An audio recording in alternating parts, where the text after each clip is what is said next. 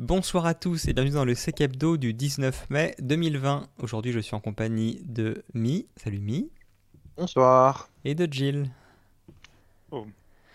Euh, au programme, on va parler de skimmers qui se servent de Favicon, de Thunderspy, de la fuite de données chez EasyJet, de la migration de Google Oath, de la vie privée des applications Covid, et comment on peut essayer de mélanger les deux, enfin de mêler les deux, euh, la bière vous a trahi, euh, entre parenthèses vie privée et géolocalisation des officiels US. On parlera un petit peu de Hutchkins et de l'article qui est sorti récemment sur lui.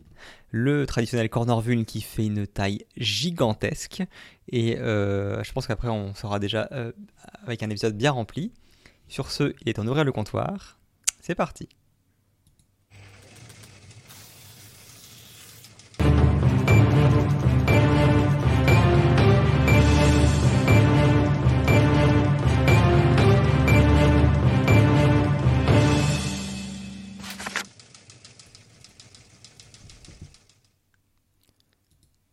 Et je laisse Jill ouvrir le bal avec un skimmer qui se sert des favicon.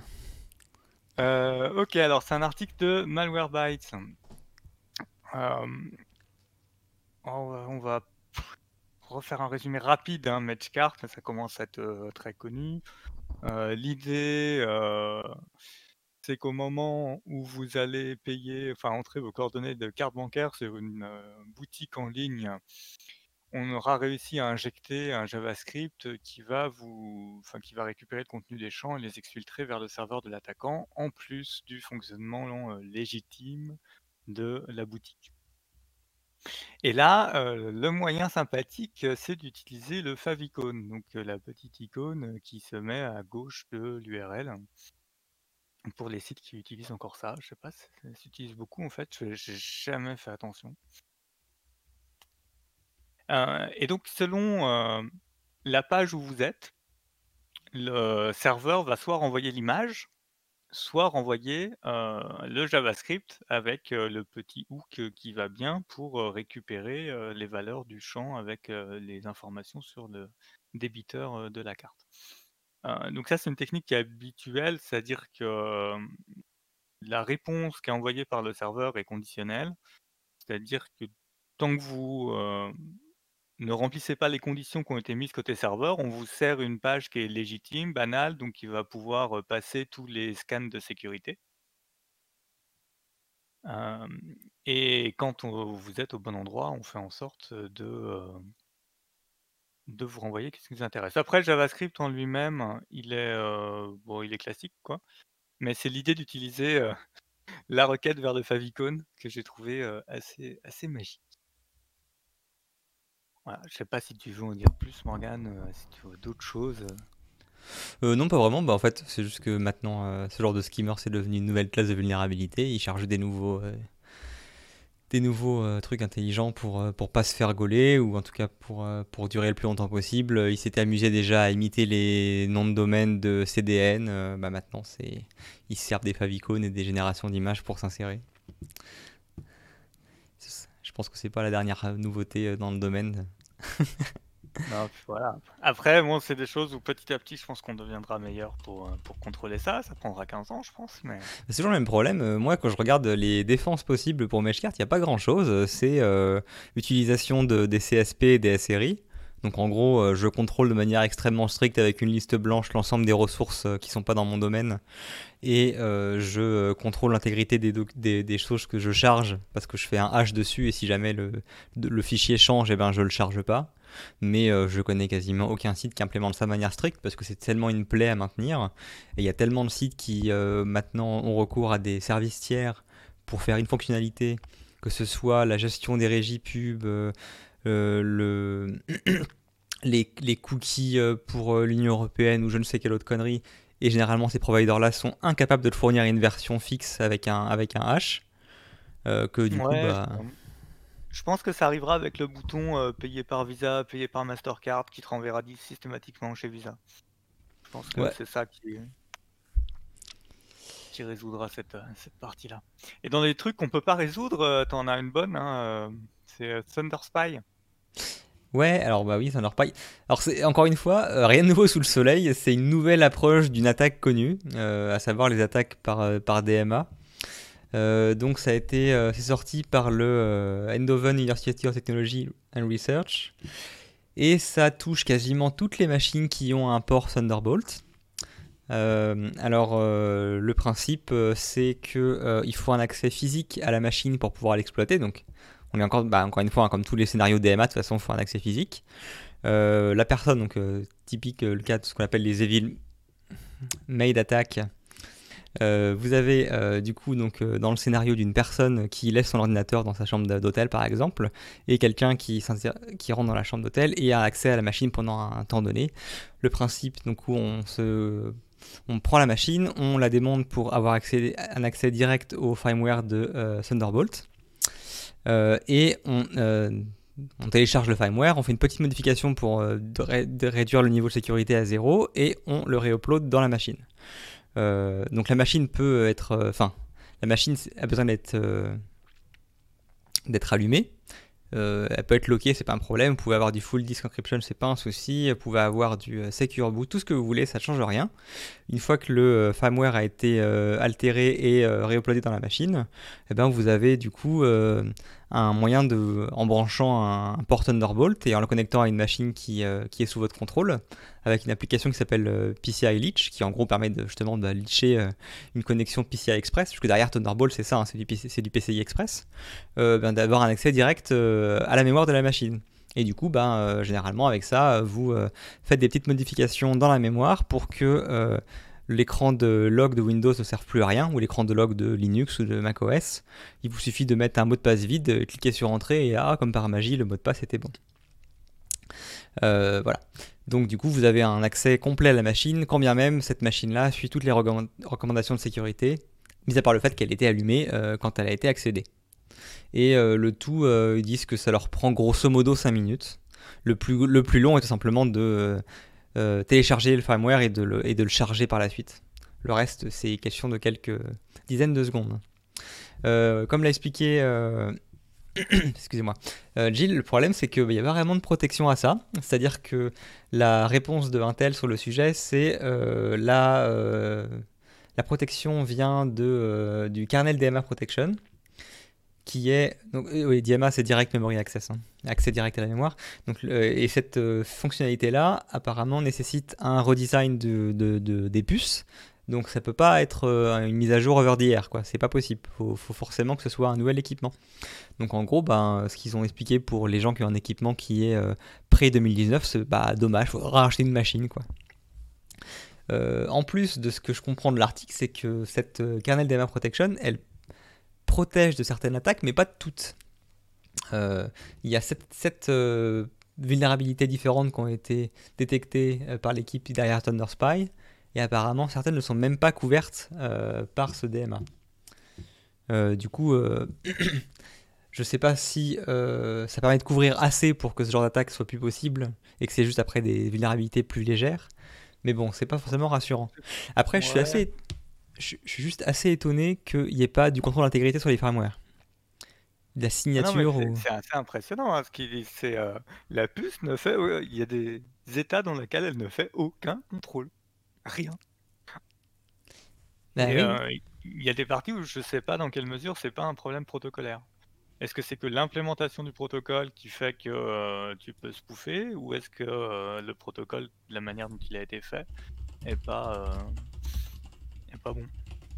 Parce que le, spoofing de euh, la partie euh, je prends un équipement qui a été trusté, je récupère sa, je récupère sa clé, c'est ça, hein, et puis euh, derrière je j'arrive à la rejouer avec un autre équipement. Bah, c'est sûr que ça va être un peu compliqué à, à contrer, même avec toutes les protections de mitigation DMA. Hein. Je face quand tu lis l'article, tu dis hmm, est-ce que ça a été bien pensé tout ça? Ouais. Alors, ils fournissent un outil euh, qui permet apparemment de détecter a posteriori si jamais votre machine a été altérée pour justement avoir un accès à la mémoire. C'est toujours ça de prix. Au moins, euh, vous vous êtes fait baiser, mais vous le savez. Et euh, l'autre chose, c'est j'ai l'impression en fait que la seule défense, enfin, entre guillemets, la bonne pratique simplement de ne jamais laisser la machine allumée quand on la laisse toute seule, quoi. C'est-à-dire qu'il faut forcément faire un, une extinction, un, shutdown total de la machine. je sais pas, mais moi, dans, dans, mon, dans les consultants que j'ai croisés, euh, les seuls qui euh, avaient le PC éteint ou systématiquement sur eux, je vais pas donner le nom de la boîte, mais sans trois lettres, et c'est les seuls consultants que j'ai vu faire ça systématiquement. Oui, non, mais je suis pas étonné. Enfin, je veux dire, euh, moi, mon laptop, je le redémarre peut-être une fois par mois, quoi. Je veux dire, c'est il, est euh, allumé H24, il est en stand-by, en hibernation, ce que tu veux, mais euh, je fais pas mm. un redémarrage, euh, physique, quoi. Et je pense que je suis loin d'être le seul, parce que c'est quand même vachement pratique de pouvoir lever la, le, bah, l'écran et d'être prêt, quoi. C'est ce qu'on nous avait expliqué en forensique, c'est que c'est génial, c'est que maintenant, comme les gens n'éteignent pas les PC, tu le reçois par la poste, s'il a encore de la batterie, tu as tout dans la mémoire, tout est nickel, c'est parfait. Effectivement. Ah voilà, j'ai fait le tour, hein, rien, de, rien de plus. Euh, Est-ce que euh, Mi a réussi à se reconnecter à ce Discord qui veut pas de nous ce soir Je ne sais pas. On ne l'entend pas. Eh bien, je te propose de prendre la suite en attendant qu'il puisse. Euh, Exactement. petite nouvelle rapide sur Google Authenticator, donc l'application mobile Android qui permet d'avoir ces codes TOTP, donc les codes à 6 chiffres qui durent 30 secondes. Euh, ils ont enfin implémenté la capacité à transférer euh, ces, euh, ces, identifiants, enfin les clés qui permettent de générer ces codes, vers un autre device. parce qu'en fait, le problème, c'est que pour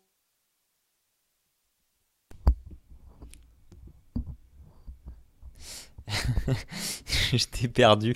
Je, crois que c'est. qui a déjà perdu son téléphone ou qui a dû en changer de manière subite Maintenant que quasiment tous les comptes l'utilisent, tu passes à peu près 15 jours à reparamétrer tous tes comptes avec les codes de secours, c'est la galère. Euh, du coup, il y avait eu euh, une vague de euh, possibilités de resynchroniser avec les fournisseurs de, de gestionnaire de mots de passe. Puis j'avais vu passer Microsoft Authenticator, je crois. Et donc là, c'est Google, je crois que c'est le dernier hein, qui ne l'avait pas encore implémenté. donc voilà, il y a la nouvelle comme quoi c'est implémenté. J'ai pas du tout regardé comment ça a été fait, comment ça fonctionne. Autant sur la partie iOS, j'avais regardé. autant sur, Google, il faudrait voir comment c'est fait. Parce que toujours, hein, le risque, c'est bah, si pour resynchroniser, il faut juste ton mot de passe, et qu'une fois que tu as trouvé le mot de passe de la personne, tu arrives à resynchroniser tous ces, deuxième facteur, c'est plus trop un deuxième facteur. Oui, bah c'est toujours le problème entre euh, le confort et la sécurité pour, euh, pour le MFA. Hein. Euh, toutes les applications qui proposent de stocker à la fois ton mot de passe et le MFA au même endroit, ça m'a toujours un peu chagriné. Moi, je, je, sais que ça fait très longtemps que j'étais passé sur OT à la place de Google Authenticator, justement parce que j'ai eu une fois une mésaventure où j'ai perdu mon téléphone, où simplement tu changes ton téléphone et tu oublies de faire ça avant. De faire ça avant, et là tu te dis, merde, j'ai oublié ça, et c'est trop tard de toute façon. Et euh, généralement, ça t'arrive une fois. Hein. Et euh, les gens, après, ils ont deux approches. C'est soit ils disent euh, MFA plus jamais de la vie, soit ils trouvent un truc qui fait du backup et qui se disent bon bah d'accord, effectivement, c'est pas aussi parfait que une application totalement offline, mais il y a un moment, je veux un truc utilisable quoi. Moi, j'enregistre sur une, une YubiKey plus le téléphone. Ce fait que j'ai euh, à la maison finalement j'ai une YubiKey où j'ai tous mes codes euh, TOTP si jamais ça merde. Euh, ça, ça marche. Ah, remarque, d'accord, effectivement. Donc, il fait du TOTP classique, quoi. basé sur le temps Bah ouais. En fait, quand tu as le QR code à scanner, bah, tu le scannes deux fois avec ton téléphone et puis avec l'application de YubiKey. Non, d'accord, mais je, je sais pas pourquoi. Je pensais que les YubiKey faisaient que du OTP en compteur. Ah non, non, ça fait plein de trucs, YubiKey. Ça fait tout. C'est pour ça que c'est si cher. En même temps, j'ai pas joué avec ça depuis très longtemps, donc ma version elle date un peu. Peut-être pour ça. Ah, moi, je m'en sers plus maintenant que pour les U2F, euh, les YubiKey, mais. Ouais, bah, ça, gère aussi ça. Euh, on devait parler d'une bridge euh, EasyJet, mais Mi me dit par un autre canal que Discord est complètement pété, qu'il arrive pas à se reconnecter. Bah, je, peux, je, peux, encore essayer de changer de serveur, mais suis pas sûr que ce soit ça la, solution. je peux essayer une fois. Euh, et bah sinon, euh, en l'occurrence, je vais, je vais enchaîner sur ma propre news. Et puis, c'est ça, voilà, c'est les aléas du live, comme disent certaines émissions télé quand elles sont dans la merde. tu fais avec et puis c'est tout. Repousse et puis au pire on fera ses news mais pas son corner hein, on peut pas faire ça à sa place. Il y a des chances. Le problème en plus c'est que tu vois dans, Discord tu peux changer de région. En fait donc euh, j'imagine qu'il a le même problème que moi, à savoir que c'est un problème récurrent chez Discord. Il y a un moment votre euh, client ne trouve plus le chemin réseau pour aller sur connecter au serveur. Et ça vous met une erreur qui marque connexion SCTR, euh, truc muche. Et quand tu regardes les, guides en ligne, une des seules choses qui marche, c'est de changer la région sur laquelle le, le, serveur Discord est hébergé. Le problème, c'est qu'en choix, il y a, de pas trop loin, bah, il y a Europe. Allez, il y a, on va dire qu'il y a, y a Russie. Mais après, c'est US, Japon, Hong Kong. J'ai peur que la latence soit un peu forte. Ouais, je pense que sur US, ça va aller. On va réessayer, hein. on, va, on va réessayer euh, US East et puis on va voir ce que ça donne. Ouais, ce qui est bien. Hop là. Et maintenant, est-ce que Mi est de retour? Ah, J'ai l'impression, ça fonctionne, c'est merveilleux. du coup, est-ce que. Ah, je vous entends. Bah ouais. C'est bon.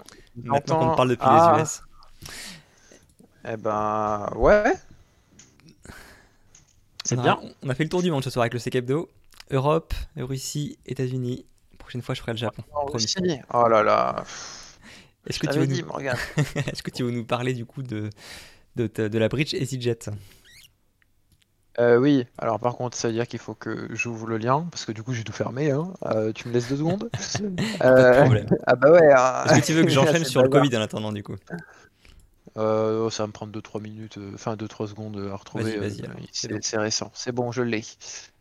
du coup, EasyJet a, publié aujourd'hui une notice d'incident de sécurité. Globalement, qu'est-ce qu'on a appris Qu'il y aurait environ 9 millions de détails qui concernent du coup, enfin 9 millions de personnes concernées. mais il y a un petit détail donc, euh, ce qui a été accédé euh, pour les 9 millions de personnes, c'est l'adresse email et euh, les détails du voyage pour environ 9 millions de personnes. Dans ce subset, il y a eu 2208 personnes qui ont eu leur credit card aussi accédé, qui ont été divulgués. Donc, ils seront contactés par, par. Et bah, globalement, ce qu'on apprend, c'est que il faut faire attention au phishing qui va être fait derrière, etc. Voilà. Euh, par contre, euh, je ne sais pas si c'est lié ou pas, euh, mais bon, du coup, ils parlent à la fin qu'ils ont pris rapidement la brèche, enfin qu'ils ont rapidement répondu à, cette, cet incident de sécurité, qu'ils ont travaillé avec l'ICO pour la qualification, etc et euh, aussi le NSCSC. Euh, j'imagine que EasyJet doit dépendre euh, du NSCSC UK, mais ça a confirmé. Donc voilà. Mais on n'a pas plus d'informations à part que bon, les données sont dans la nature. Hein. Voilà, c'est bien. par contre, hein, pour ceux qui, qui, veulent avoir un peu plus d'informations, qui veulent contacter EasyJet si vous vous sentez concerné, etc. déjà, si vous êtes concerné, ben, je ne sais pas si vous pouvez vous permettre d'attendre ou pas, mais euh, normalement d'ici le 26, ils ont dit qu'ils notifieraient toutes les personnes concernées. Euh, et sinon, après, ben, je pense qu'à travers le service client d'EasyJet, vous pouvez les contacter. Euh, j'essaie de voir s'il y a un email spécifique ou pas, mais a priori non. Moi, j'ai pas vu. J'ai pas vu. non plus. ça leur fait 9 millions de mails à envoyer. Voilà. Ban, donc je pense que ça va partir petit à petit. voilà, du coup, 9 millions de mails, ça va faire beaucoup ça va faire beaucoup. Donc il y a des chances effectivement qu'il se fasse ban. Euh, oui, alors par contre, tiens, je te mets la source parce que voilà, c'est bon. Euh, ben, c'est tout, hein, tout ce qu'il y a à dire hein, dessus. Euh, qu'il va falloir faire attention du coup à tout ce qui va être aimé euh, au niveau phishing avec EasyJet ou avec des informations potentiellement avec votre voyage, si on vous demande des, retours, d'évaluer des choses comme ça. Enfin, et puis après, ben, bien sûr, ils vont utiliser les données. Hein. Là, EasyJet, euh, au niveau des données, euh, c'est assez intéressant. Et puis au niveau des travel, euh, ben, après, ça dépend comment la base a fuité. Si c'est qu'un acteur qui l'a récupéré et genre il la monnaie en local et très peu diffusé, ça peut être intéressant. Après, par contre, si elle commence à être vraiment diffusée de partout, bah, ça pouvoir permettre à des journalistes de faire des choses intéressantes comme du croisement d'informations quand ces informations sont publiques. Hein, Morgane Euh, Gilles, pardon. Pardon. Je ne sais pas, je ne sais pas, j'ai malheureusement pas écouté tes dernières phrases. Ah, je, je disais que quand ces données sont dans la nature, du coup, euh, bah, quand les données sont en source ouverte, certains journalistes peuvent les utiliser pour faire de la corrélation et du coup euh, trouver des choses. Ah oui, tout à fait, mais, mais fantastique, quelle transition. C'est donc ainsi qu'on a pu euh, retrouver, euh, enfin identifier un certain nombre d'officiels, euh, enfin ouais, ça se dit pas en français, euh, des, comment tu dis, d'officiers Des huiles. publics. Des huiles, des officiers, des huiles. Ouais, ouais. voilà, ouais. Voilà. Bref, des, des gens euh, liés soit au gouvernement américain, soit à, à l'armée américaine, mais ça, c'est parce qu'ils sont concentrés là-dessus. hein, on peut sortir beaucoup de choses, et c'est en utilisant une appli de euh, consommation de bière. hein, c'est ça, où tu snaps euh, ta bière quand tu la prends, et euh, tu dis où est-ce que tu l'as bu, est-ce que c'est bien, des trucs comme ça. Et du coup, euh, en jouant avec euh, les API et en remarquant que par défaut, l'application, elle permet pas de trouver que l'endroit où a été consommée la bière, euh, c'est euh, le Pentagone, mais que par un autre chemin détourné dans l'appli, on arrive à trouver que en fait, c'est le Pentagone et qu'il y avait toutes ces personnes-là qui ont euh, bu une bière dans ce lieu-là, ça permet de retrouver des noms des gens, etc. et des photos. Et sur les photos, on a euh, des membres de la famille. Et du coup, en recoupant ça avec ce qu'on peut trouver en source ouverte sur les réseaux sociaux, on arrive à avoir des trucs super sympas, y compris les trajets utilisés. euh, bah, les trajets faits par euh, certaines personnes, hein, tous les pays qu'ils ont visités, enfin partout où ils ont bu une bière et qu'ils ont euh, checké sur l'appli. Euh, c'est euh, assez magique. Mais la, la question Ah. importante, c'est est-ce qu'ils boivent des bonnes bières? Ah, ça, j'avoue que euh, j'ai pas vu vraiment de bière Parce que dans l'article. Je regarde les screenshots, il y a marqué Heineken, ça m'embête un petit peu. Oh là là, quelle horreur.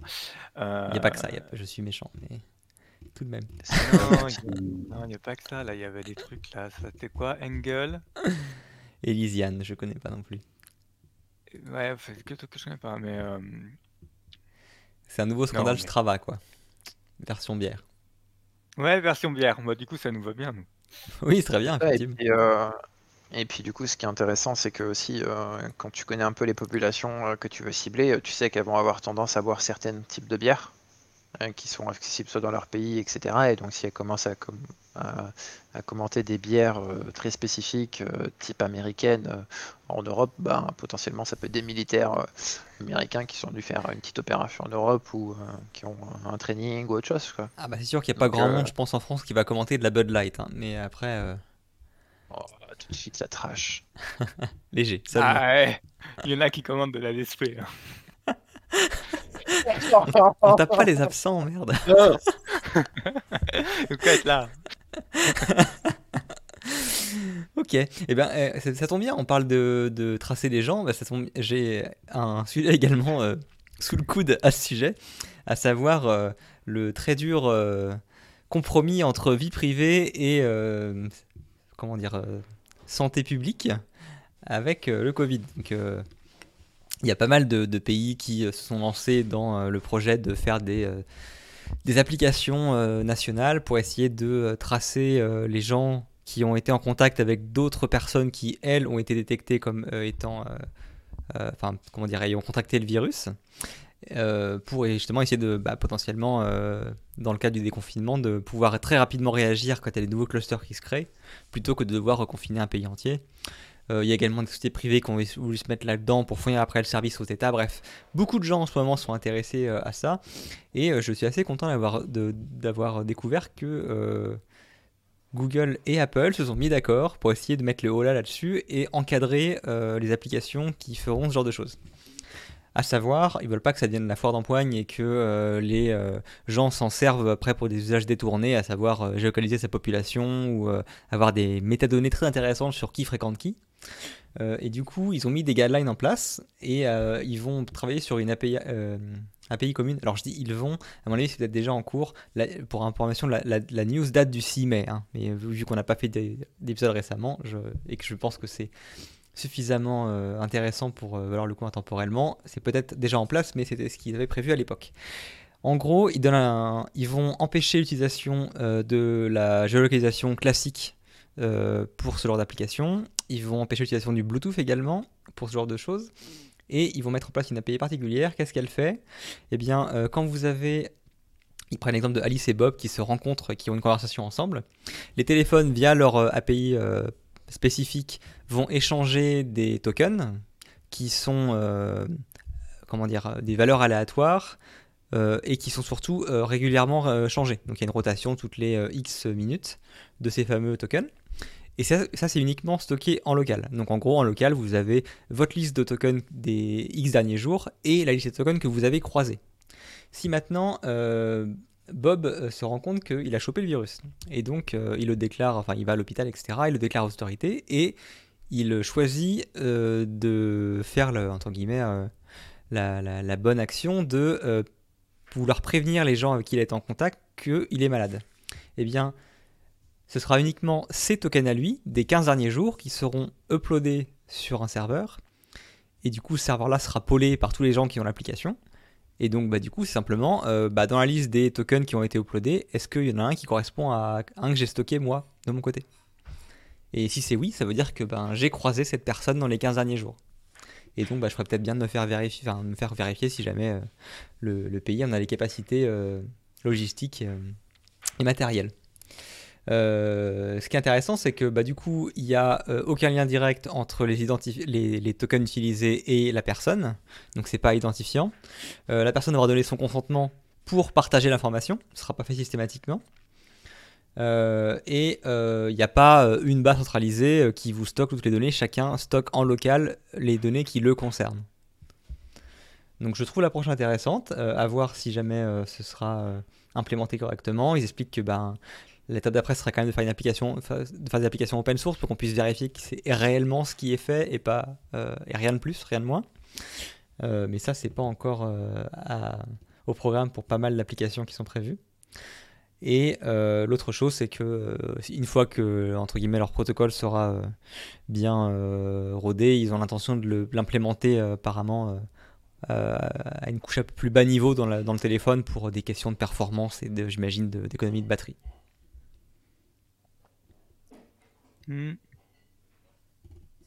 C'est vrai qu'il y a eu quand même une, euh, un, florilège de, de protocoles divers et variés, euh, des Français, des Suisses, des, euh, il y en a eu beaucoup de plein de sortes. Je pense que ça peut être un sujet intéressant pour ceux qui font de la, du GDPR et conformité by design de retrouver dans ces protocoles-là, donc comprenez pour un stagiaire que vous avez connaissance du sujet, de retrouver dans ces protocoles-là quels ont été les choix qu'ont fait les uns et les autres.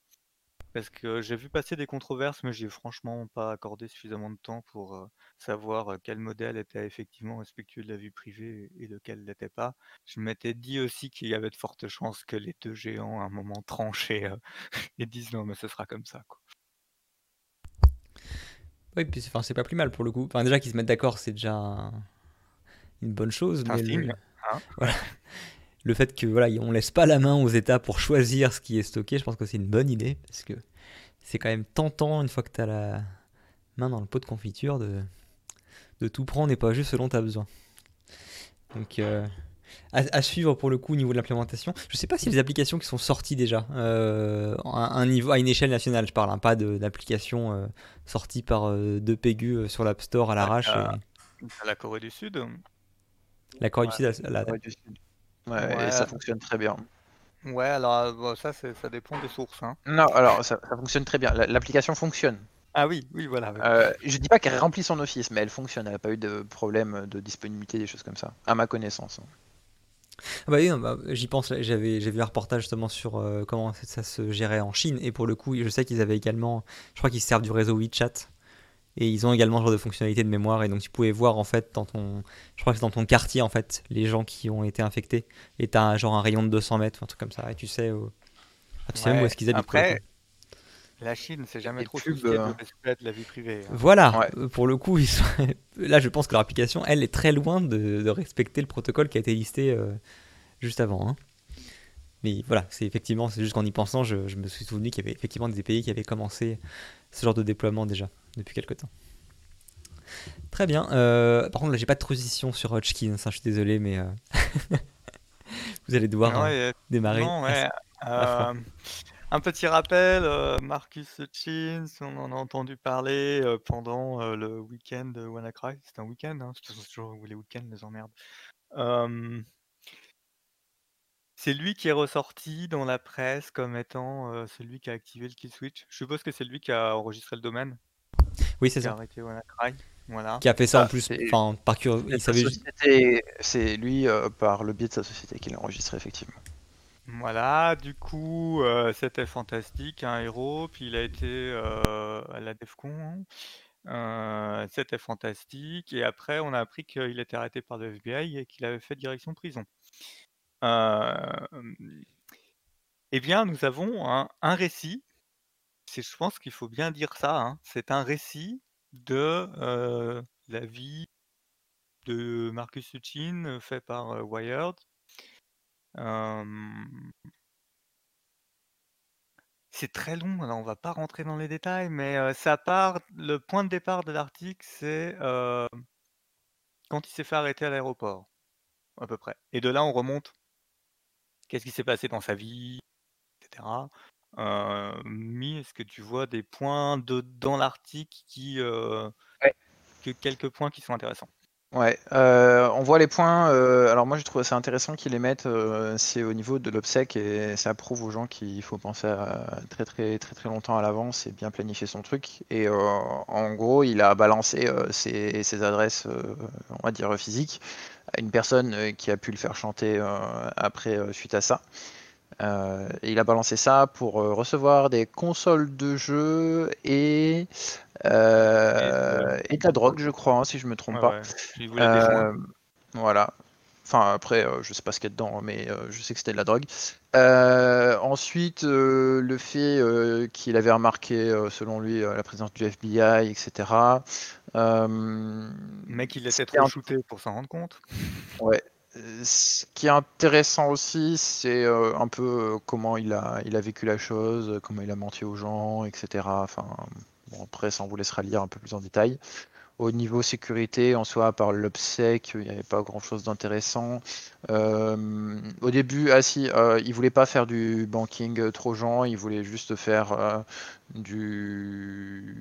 des, logiciels malveillants, pas plus que ça. Et puis, il a été coincé à ajouter des web inject. Et euh, au final, euh, bah, il a fait, il a ajouté le code d'une tierce partie dans son code, mais euh, bon, c'était quand même lui qui était à l'origine de Chronos. Voilà, c'est ça, c'est dans- qu'il a été. la- le, le sujet de l'arrestation, c'est le développement du, du, du cœur Chronos. C'est ça. Et du coup, euh, ce qui est intéressant aussi sur la sécu, c'est qu'au début, il a cru qu'il était interrogé par le FBI sur comment il avait arrêté WannaCry parce que le FBI n'avait pas compris qu'il avait enregistré le domaine et tout, etc. Et en fait, le FBI avait très très bien compris pourquoi il l'avait il l'avait arrêté. C'est lui, quand il a découvert pourquoi il était arrêté et qui était, qui était pas bien. Euh, Après, euh, c'est long, euh, c'est très romancé euh, sur certains endroits. Et puis, euh, bah, moi, je veux juste rappeler, hein, pour garder un peu le côté critique, que c'est son histoire, c'est sa vision, etc. Et que, bah, déjà, bah, il a menti à des personnes. Et secondo, euh, c'est sa vision. Et donc, il y a encore sûrement d'autres choses. hein, parce que, euh, vu ce qu'il a écrit, euh, je pense qu'il ne s'est pas arrêté à certaines choses. Mais ça, c'est des pures supputations personnelles. Après, ce qui est, ce qui est intéressant, c'est que ça fait, un, ça fait un très beau personnage. Enfin, ça dessine un très beau personnage. Et enfin, si tu pressens le positionnement pour un rebond euh, une fois qu'il aura été jugé et compagnie, hein, tout ça. Et euh, ça va nous faire un. Enfin, vu comme il a l'air de bien gérer sa com. Un Mythic Ça 2, va c'est ça? Ouais, c'est ça, ouais. Pas, il a été jugé hein, du coup, hein, il, a, il a pris euh, et du coup il a été euh, libéré euh, avec euh, je sais plus combien d'années à, à rester en, en préventive, en, pas en préventive, en, en collier là, euh, enfin pas collier. euh, Ah oui, en, en- ouais, ouais. je me rappelle plus, bracelet euh, électronique. Voilà, merci bracelet. J'allais dire laisse électronique, c'était pas bien. Voilà. Et euh, du coup, ouais, je crois qu'il a pris 10 ans d'interdiction euh, pour aller aux USA, hein, euh, actuellement, si je me rappelle bien. Et puis, euh, bah, de toute façon, ça va, ça va un peu. euh, il est obligé de revenir, au- si je dis pas de bêtises, au- En? Angleterre, ouais, Mhm. au UK. Et pour la position, etc., je, je sais pas. Pour l'instant, il tient plutôt le profil plutôt bas sur, sur ce qu'il fait. Euh, Bon, il est toujours actif sur son compte Twitter, etc. Euh, je sais pas, faudra voir. Je, je suis pas Ouais. sûr, on est quand même pas encore dans une grande démonstration où il a commencé déjà à écrire un livre, etc. Ouais, enfin, Après, ouais. euh, voilà, là on est quand même, on est quand même sur un bon, un bon début de scénar hein, sur, euh, sur les Ouais. 14 minutes là, hein. donc euh, Ouais, moi je dis, là, dans, dans 5-6 ans, euh, il fait des conférences où tu le payes 3 à 4 000 euros pour qu'il vienne. Hein. C'est si- même plus. Hein. après, euh, il faut, faut quand même euh, lui rendre ça, c'est qu'il est quand même euh, bon dans son domaine. Ah, il a l'air bon, ouais, tout à fait. ah, il, il est très bon. Il est très reconnu dans, dans ce domaine-là. Euh, et puis, bah, de toute façon, euh, si vous avez du temps, hein, du coup, vous bloquez une petite 20 minutes, une demi-heure euh, selon votre vitesse de lecture, mais il y a quand même 14 000 signes, donc il y a de quoi faire. Ah ouais, ouais. Bah, si vous êtes long comme moi, vous lisez partie par partie. Hein, puis, je suis pas arrivé au bout encore. Voilà. Mais un très bon article. Enfin, c'est romancé, machin, donc ça se lit bien. euh, je trouve ça assez agréable. Très bien. Euh, je crois qu'on a fait le tour là, c'est ça hein? Et que maintenant, on a le pire, quoi. Le pire est à venir. Ah, vous avez passé toutes les autres news avant Et Ah ouais, ouais, et on a été efficace. hein. connecter, euh, on y allait, hein, on dépotait. Donc là, Bah, maintenant, euh, quels sont les, ouais. les vulnérables bah du coup j'ai pas eu le temps de tout lire ce que je voulais finir. Euh, donc euh, on va commencer avec une. Euh, du coup j'ai pas eu le temps encore de lire tout le, rapport, mais de ce que j'ai compris c'est plutôt intéressant. Et puis moi surtout ce qui m'a fait un peu trigger c'est le facteur d'amplification qui peut y avoir avec cette vulnérabilité. Donc elle s'appelle NXNS attaque. Euh, bien sûr, comme chaque vulnérabilité, elle a son site web, donc www.nisattacks.com. Euh, dessus, euh, vous aurez du coup les liens euh, des Security Advisory, des résolveurs DNS qui ont confirmé être affectés. Donc nous avons ISC Bind, nous avons NLN, NLNet Labs Unbound, Nick.cz, Knot Resolver, PowerDNS. Et dans la liste, il y a encore Google, Microsoft, Cloudflare, Amazon, Oracle, DYN, VeriSign, Quad9 et Lycon. Globalement, de ce que j'ai compris, euh, c'est parce que euh, les DNS récursifs ne sont pas bien sécurisés euh, sur certains enregistrements. Mais ça, c'est ça a confirmé. J'ai vraiment fait une passe rapide dessus. Moi, ce qui m'a surtout vraiment intéressé, c'est le facteur de multiplication. On est sur du 1620 facteurs de multiplication. Autant vous dire que si ça, c'est pas utilisé pour des attaques par des nids de service ou des DOS, là, je, je vois pas ce qu'il leur faut plus euh, comme facteur. Euh, J'ai pas trouvé euh, pour l'instant de, hum, comment dire de hum, d'exploit tout près euh, clé en main. Après, peut-être que plus loin dans le document, ça y est. Moi, ce que je conseille, du coup, bah, c'est lire le papier déjà, hein, ce que je compte faire ce soir. Et surtout, sur le reste, ben, vérifiez que vous êtes impacté ou pas dessus, parce que euh, ça risque de faire un petit peu de, bruit, euh, cette, euh, cette vulnérabilité, surtout les DNS, hein, parce que vous ne pouvez pas les protéger, pas les mettre sur Internet en général, parce que vous les avez sur euh, le public. Euh, et puis voilà, je pense qu'on est pas mal pour euh, cette vulne. Euh, on passe à la suite, hein, parce que bien sûr il n'y en a pas qu'une. hein. Euh, ensuite, on va commencer, alors très rapidement, ça rentre dans la vulne, euh, on pourrait le traiter à la fin, mais euh, j'ai choisi de le faire avant. Euh, ça concerne le CertUS, et du coup, si je ne me trompe pas, c'est CISA, euh, donc pas CertUS, CISA et FBI qui ont fait une note conjointe sur les vulnérabilités les plus exploitées de 2019. Euh, autant celles de 2019, euh, je vous laisserai du coup les lire pour voir un peu plus euh, en détail ce qui est intéressant. Moi, je vais juste revenir sur la fin de l'avis. qui concernent celles qui sont bien exploitées sur 2020. Et malheureusement, bah, c'est des vulnes de 2019. Alors euh, la dernière, euh, elle date de fin 2019, mais la première, elle date quand même euh, de juillet ou avril. Si je me rappelle bien, les premiers patchs de Pulse Secure, c'était en avril 2019. Donc Pulse Secure, la CVE 2019 115.10. Alors ça, les Pulse Secure, on vous l'a dit, on vous l'a redit, on vous le redit, on vous le redit. Et puis bah là, c'est le FBI et le CISA qui vous le disent. Donc je sais pas ce qu'il faut de plus pour les gens qui l'exposent toujours. Il y en a une petite, voilà, c'est pas faux. Il y en a peut-être 200 ou 300 encore euh, qui sont exposés. Et puis bah, bien sûr l'autre c'est Citrix. Et euh, Citrix, euh, ben, ça a bien un peu fait ce que je craignais quand on a commencé à regarder un peu la vulne. c'est qu'il y a eu pas mal d'exploitations au début. Et puis il y a des attaquants qui ont du coup patché la vulne et qui derrière l'utilisent en exploitation plus tard ou qui revendent des accès à cette vulnérabilité. Et donc, euh, pour information, on est entre 3K et euh, pour des euh, grosses, grosses sociétés, on peut monter jusqu'à du 200-250K. Sur des bords publics, pas forcément bien, bien cachés. Donc, c'est. Je pense qu'on peut trouver plus cher ailleurs ou avoir des, informations beaucoup plus, plus intéressantes ailleurs dessus. sur ces Citrix-là. Donc euh, voilà, si vous avez du Secure ou du Citrix patché, et puis si ça vous intéresse de regarder un peu plus en détail euh, euh, l'analyse du top 10 des vulnérabilités exploitées, il y a une personne du projet Zero qui s'appelle Ben Ox qui a fait un trade qui explique, alors je suis pas d'accord sur tout parce que bon la, publication de capacité de Red Team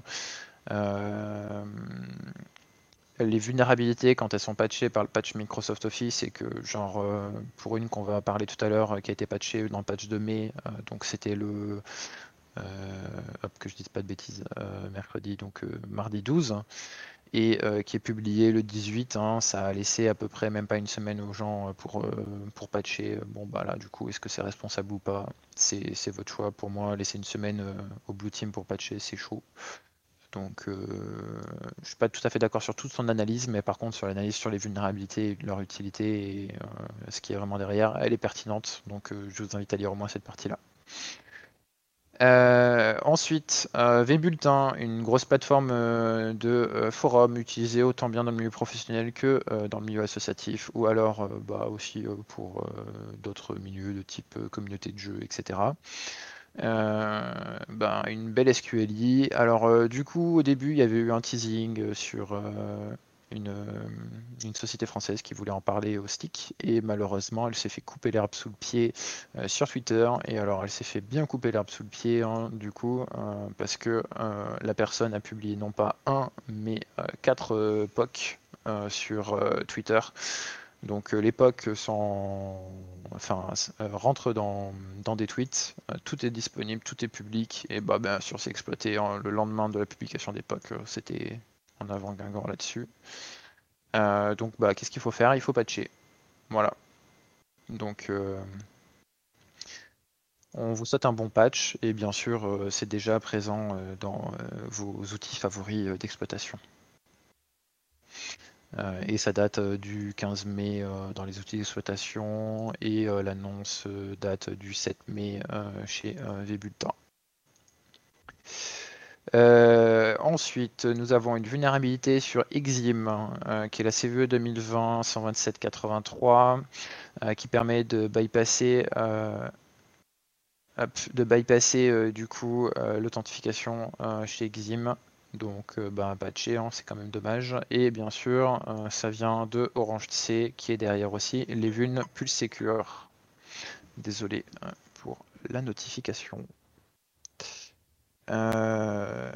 ensuite, nous avons celle de Alex Ionescu qui a fait pas mal de bruit qui concerne du coup euh, le patch Tuesday euh, qui a été fixé en mai, euh, qui est une vulnérabilité de type élévation de privilèges dans le spooler d'impression Windows. du coup, bah, il faut la patcher parce que les POC sont disponibles et ça, on remercie.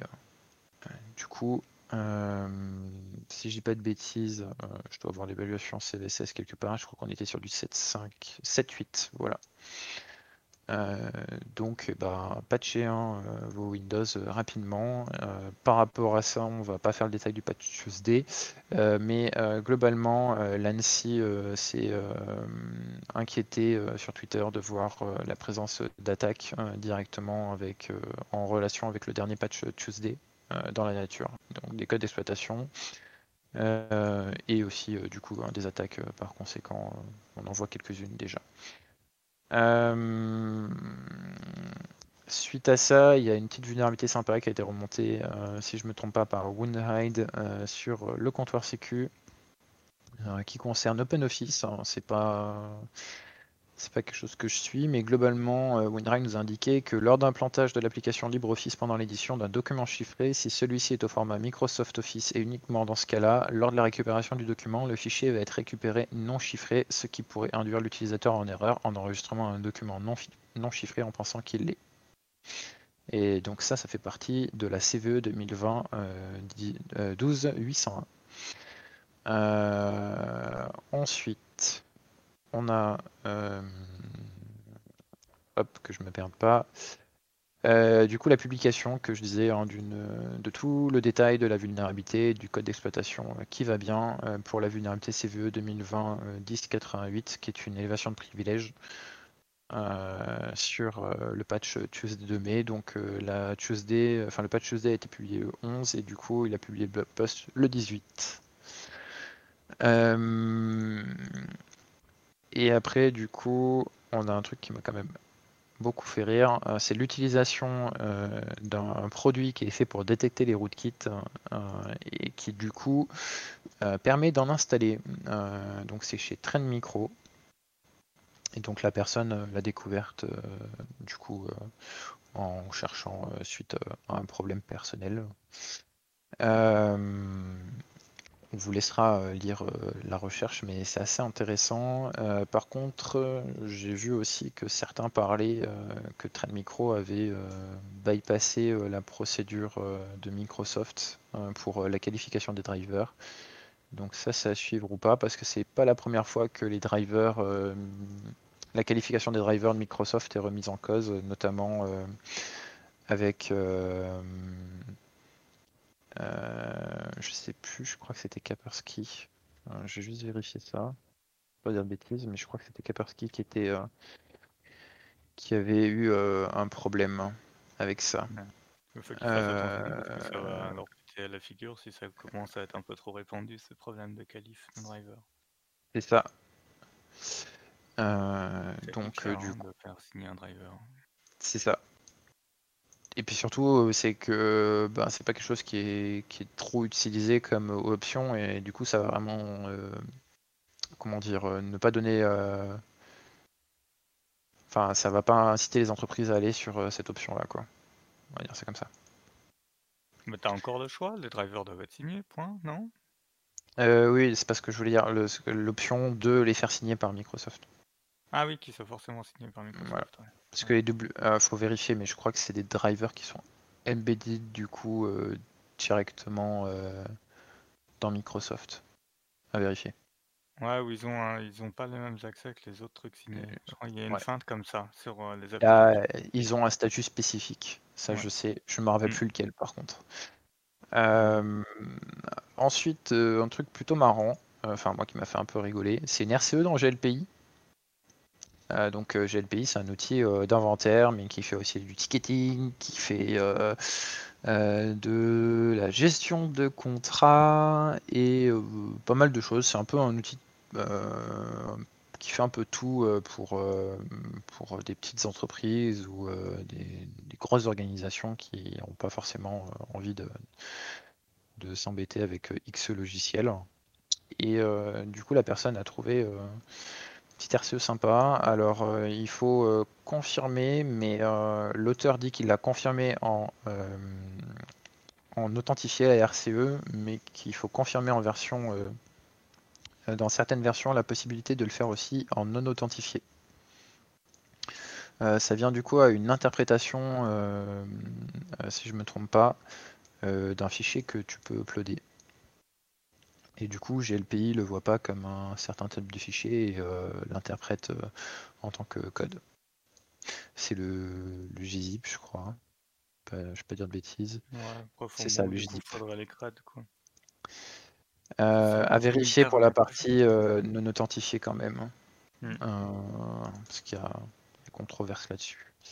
Euh, et puis bah du coup hein, c'est c'est quand même dommage mais euh, du, du GLPI exposé sur internet il y en a quand même un petit paquet. Et euh, bien sûr ce qui est bien sur GLPI c'est qu'il y a trois comptes par défaut qui sont installés euh, de, de mes souvenirs. Peut-être que maintenant ils y sont plus mais euh, ces trois comptes en général ils sont pas supprimés. Sauf un, parce que c'est admin, donc le mot de passe est changé, mais il y a souvent, je sais plus lequel c'était, un compte qui permettait juste de faire du read only, et tu avais un compte type support avec les mots de passe par défaut. Et je sais qu'on on en trouve pas mal dans la nature, des GLPI avec ces comptes-là par défaut. Hmm. Euh, et le dernier, euh, moi qui m'a qui m'a fait sourire. Euh, donc on parle de LUKS hein, qui permet de faire du chiffrement de disque de disque dur avec un mot de passe du coup et si vous connaissez pas le mot de passe ben, vous pouvez pas et bah, il y a un Subiquity installer pour Ubuntu Server qui log dans ses logs d'installation le mot de passe que vous utilisez pour LUKS.